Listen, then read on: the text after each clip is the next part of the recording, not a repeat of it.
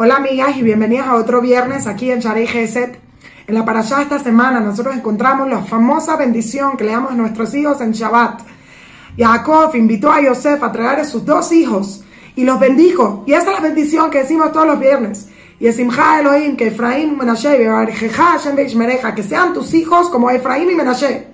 Impresionante que tenemos los patriarcas, tenemos todas las tribus. Y sin embargo, nosotros bendecimos a nuestros hijos que sean como Efraín y Menashe.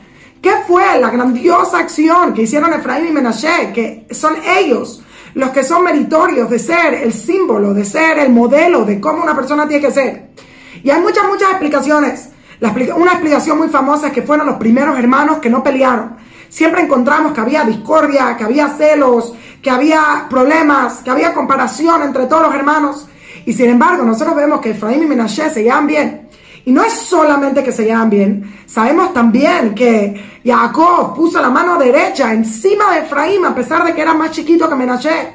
Y Menashe viendo que su hermano va a recibir una bendición mejor que él, no solo no se puso celoso, no se quejó, sino que aceptó. Y nos enseña algo impresionante en nuestras vidas, que es, hay que aceptar el potencial que tenemos y saber qué es lo que podemos hacer.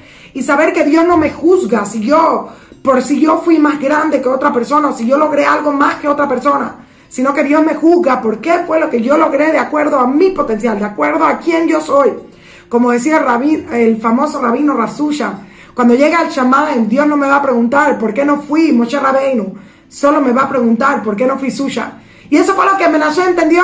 Si no es igual de grande, no hay problema. Cada uno recibe la bendición de acuerdo a lo que puede hacer. Pero mi propósito, mi función en esta vida es llevar a cabo mi potencial. Pero hay otra razón por la cual bendecimos, como Efraín y Menashe. Y esta es la razón que les quiero decir, que es porque Efraín y Menashe fueron los primeros hijos que nacieron en el exilio. No solo nacieron en el exilio, nacieron en medio de Egipto, en tanta tuma. Sí, sé, fue a Egipto cuando tenía 17 años pero hasta los 17 años recibió educación de Jacob, el patriarca más grande, recibió educación y recibió una plataforma y una protección espiritual. Sin embargo, Efraín y Menashe crecieron en medio del exilio tan lleno de impureza, tan lleno de dificultad, tan lleno de pruebas. Y lo único que tenían eran uno al otro y a su papá. No tenían ninguna otra persona que los pudiera afectar de una forma positiva. Y sin embargo, nosotros vemos que no solo fueron grandes, sino que ellos llegaron al nivel de, sus, de sus tíos, de, los, de las tribus, y por eso son considerados parte de las doce tribus cuando se divide toda la tierra y todo lo demás. Y por eso es que nosotros bendecimos todas las semanas a nuestros hijos que sean como Efraín y Menashe, porque sabíamos que íbamos a ir al exilio, que íbamos a ir a la oscuridad y que no íbamos a tener ahí tanta inspiración, tanta protección, que no íbamos a tener los mejores ejemplos pero sin embargo, que sepamos que dentro de nosotros está la, oportunidad para llegar a ser tan grande. Y todo eso es por medio de nuestro esfuerzo, por medio de nuestra conexión con nuestra alma. Y por lo tanto, bendecimos a nuestros hijos todas las semanas que sean como Efraín y Menashe, que a pesar de estar en tanta oscuridad, pudieron encontrar tanta luz y llegaron a un nivel tan espiritual.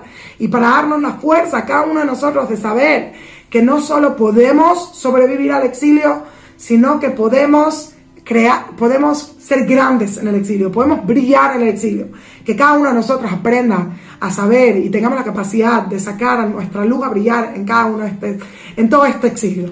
Shabbat Shalom.